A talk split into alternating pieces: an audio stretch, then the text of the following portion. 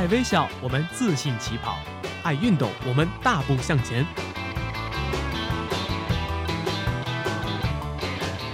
在这里，我们为梦想一起拼搏；在这里，我们为生活增添激情；在这里，我们用电波诠释体育，解说最实用的竞技技巧，报道最火热的体育赛事。每周精彩体坛盛况，我们与您一同分享。周三晚间，我们相约体育天地。我们相约体育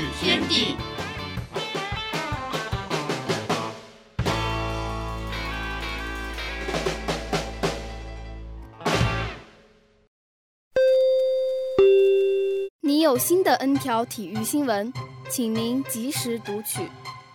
每天体育新闻不断，不在状态，感觉魂儿丢了。没事儿，不是还有大话体坛吗？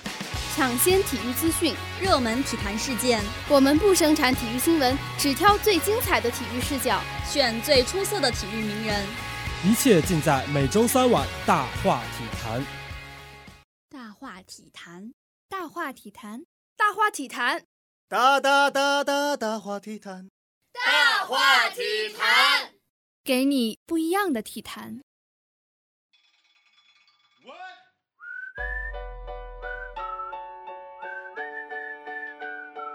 你的未来是星辰大海。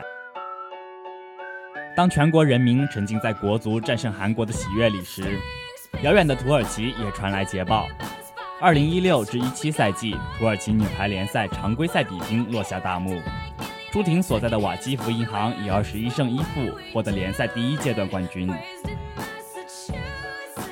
土耳其联赛、瓦基弗银行这些奇奇怪怪的名词，在朱婷转会之前。于国人而言，基本是盲区。即使排球在里约奥运会期间也曾是流量担当，霸占过各个新闻的头版头条，但它的确是三大球类中最不受国人关注的一种。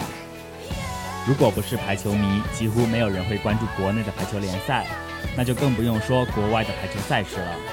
但它对于土耳其国民的意义，就像乒乓之于中国，篮球之于美国。土耳其拥有深厚的排球基础，很多学校都将这一运动列入课程体系。早在2011年，该国就拥有910家活跃的排球俱乐部，2730支排球队，业余排球运动员有3万余人，女排联赛也就因此拥有可观的市场回报。汇聚一众高手的土超联赛堪称世界顶级职业联赛，这一切得益于土超实行开放的外援政策。每队最多允许三名外援同时上场，此举有效提高了联赛的对抗水平，保证了比赛的观赏性。在参加里约奥运会的十二支女排队伍中，共有十七名球员上赛季效力于土耳其联赛，而且除了中国女排、喀麦隆女排、日本女排和俄罗斯女排之外，其他八支球队中都有球员在上赛季效力于土耳其联赛。从这个角度看，土耳其女排联赛的江湖地位。虽然比不上 NBA 在奥运会男篮比赛中的地位，但也的确称得上是豪了。而朱婷加盟的瓦基弗银行队是当今世界职业排坛水平最高的俱乐部之一。最近四个赛季的土耳其女排联赛中，瓦基弗银行获得其中的三次冠军。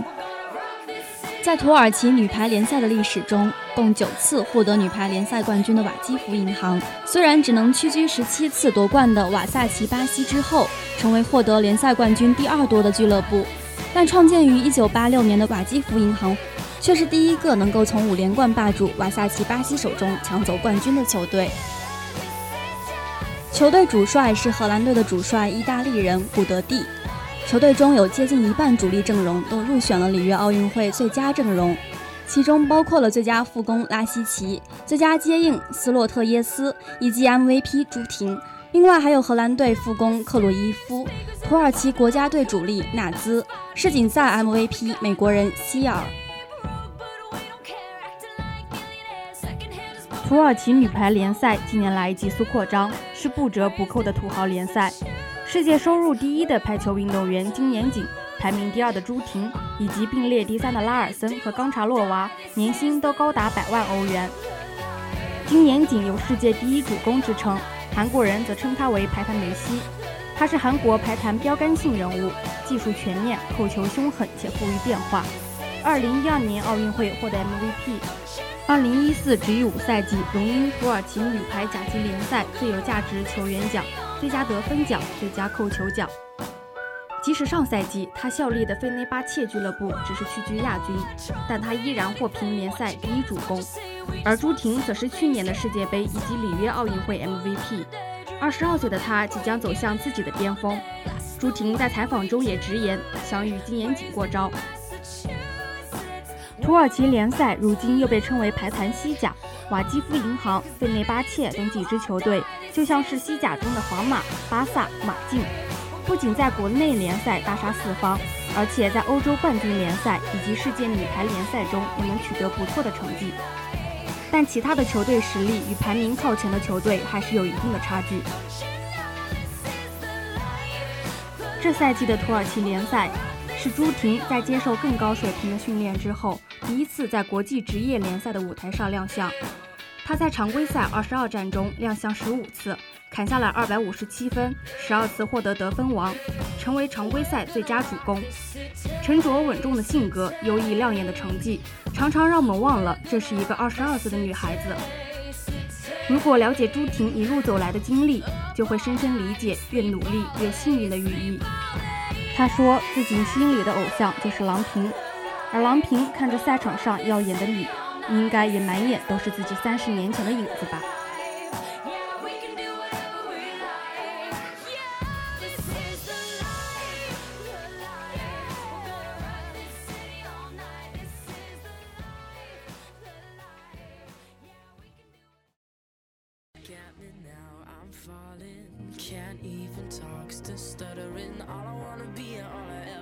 前的朱婷，因为只有世锦赛一块银牌，还被普遍担心大赛经验不够。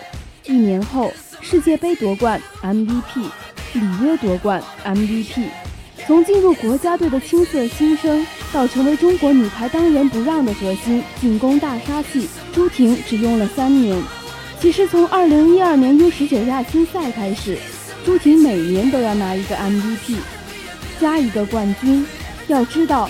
这个全世界排球界都在研究的二十二岁女孩，接触排球不过九年时间。朱婷花的这九年，各中滋味，几多心酸，只有她自己明白。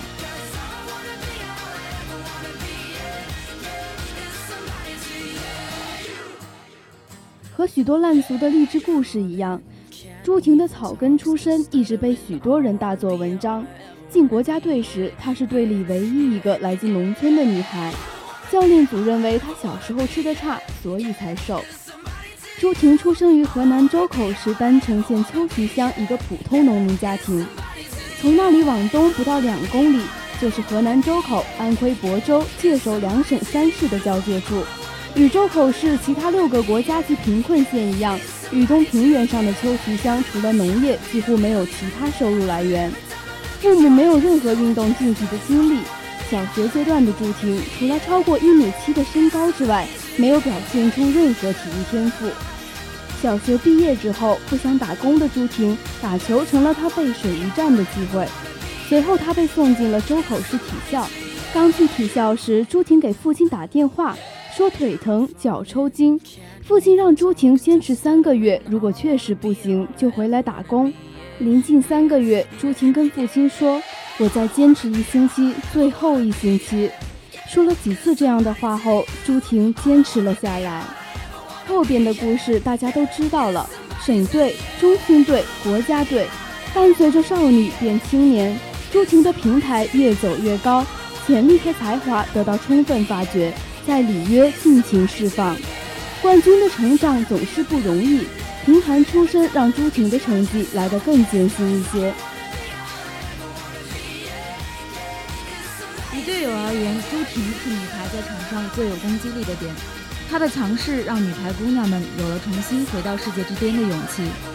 她就像是一把尖刀，一次次插在敌军的心脏里。每一次扣球得分，当队友们都大声庆祝的时候，朱婷总是显得很冷静。朱婷更多时候将拳头握得很紧。表情更加坚毅，他是沉默的强者，他不说些什么，他只会做。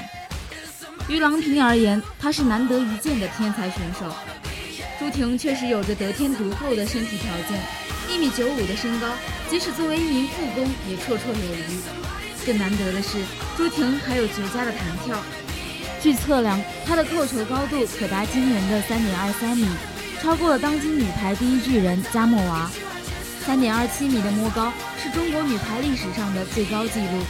这个纪录多出色！篮筐是三点零五米，基本上是超过篮筐一个小臂。这使他面对对手的拦网毫无惧色，能打出高过拦网手的超手球，让后排的防守队员辨不清来球的方向，无法做出应对。这样的身体条件，就是在世界排坛也不多见。前中国女排主教练陈忠和仅在澳门看了一场比赛，就非常羡慕郎平的运气，称朱婷为难得的人才。国人对排球总是有着特殊的感情，女排即使在逆境、在衰落的时刻，也仍令人心存希望。她们曾是国人的骄傲，经历过几代人。朱婷打球的气势如虹和女排奥运会奇迹般的大逆转一起，让很多人感受到了熟悉而亲切的热血沸腾。或许也看到了年轻时的自己为了梦想而奋斗。天赋很重要，它决定了可能达到的上限。一个运动员的天赋不仅包含身体硬件方面，更能决定他能达到什么样的高度的是他的训练态度和学习能力。朱婷的成长速度，无论是身高还是能力，都像是坐火箭，玩命练，通过比赛用积累的经验定格此前的训练成果。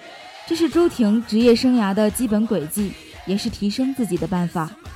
但想成为某个领域的第一人。还需要保持健康的身体、艰苦的训练、顶尖的技术、聪明的大脑、远超常人的意志力和心理素质，还有那个玄之又玄的东西——运气。目前看来，一切都站在了朱婷这边。或许对二十二岁的朱婷来说，漫长的职业生涯其实才刚刚开始。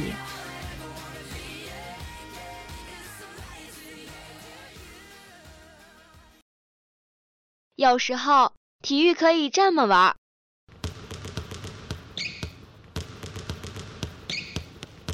有时候体育可以这么玩儿。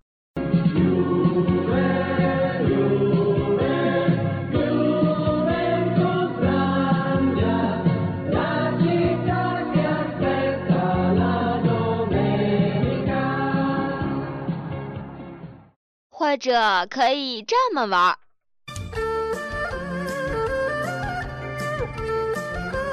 哎停停停停停停！好像有什么奇怪的东西混进去了。哦，没事没事，只要有亮点，随便你怎么玩。接下来就是体育秀秀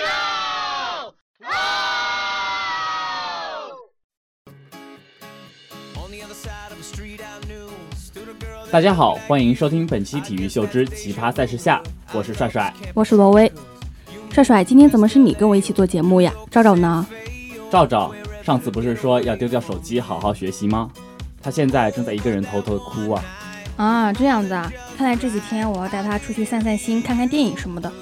嗯，说到看电影，我倒是有一个好的推荐，那就是四月份即将上映的《速度与激情八》。哦，这个电影的预告片我看过，特别精彩，特别刺激。但是啊，我们先把看电影的事情放一边，先来聊一聊今天的奇葩赛事有哪些吧。今天要讲的第一个奇葩赛事，就跟刚才说的《速度与激情八》有那么点关系。赛车吗？赛车？当然不。赛车怎么能称得上是奇葩呢？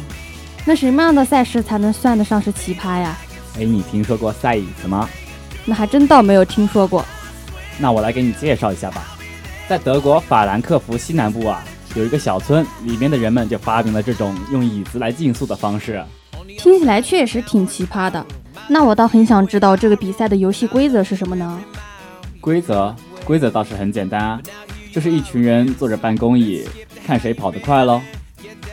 听起来这项运动很适合办公室里的白领啊。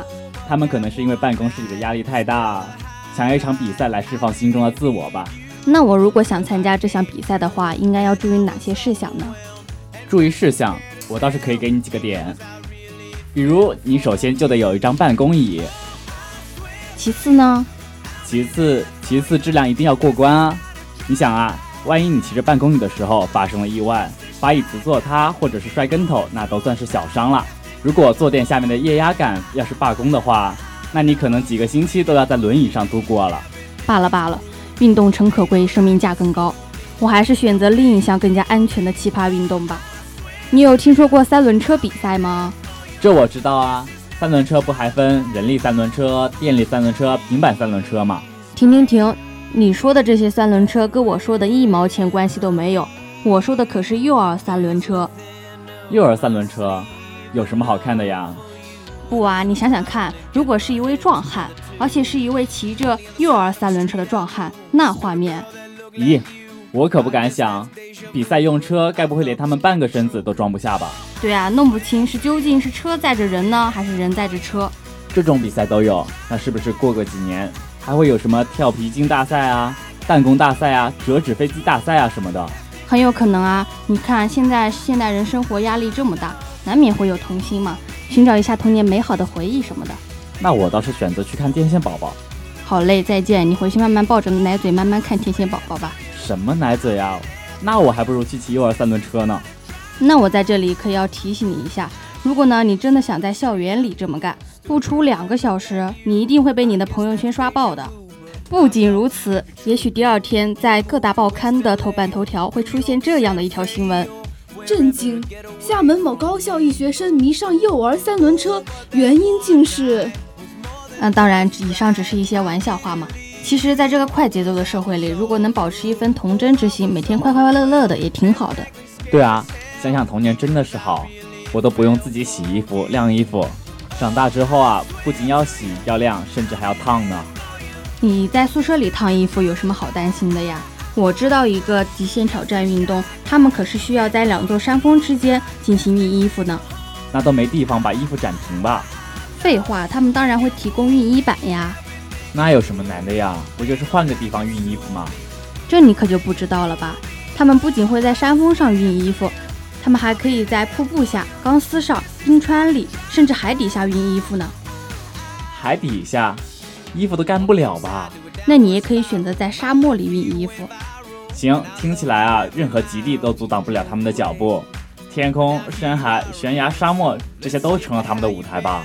当然，参与者都可以独自创新嘛。比如说，我就想在水中啊、汽车上啊熨自己的衣服。毕竟人的创造力是无限的嘛。哎，还是你们城里人会玩，我就搞不明白了，这项运动有什么好的地方吗？让大家都这么热衷参与？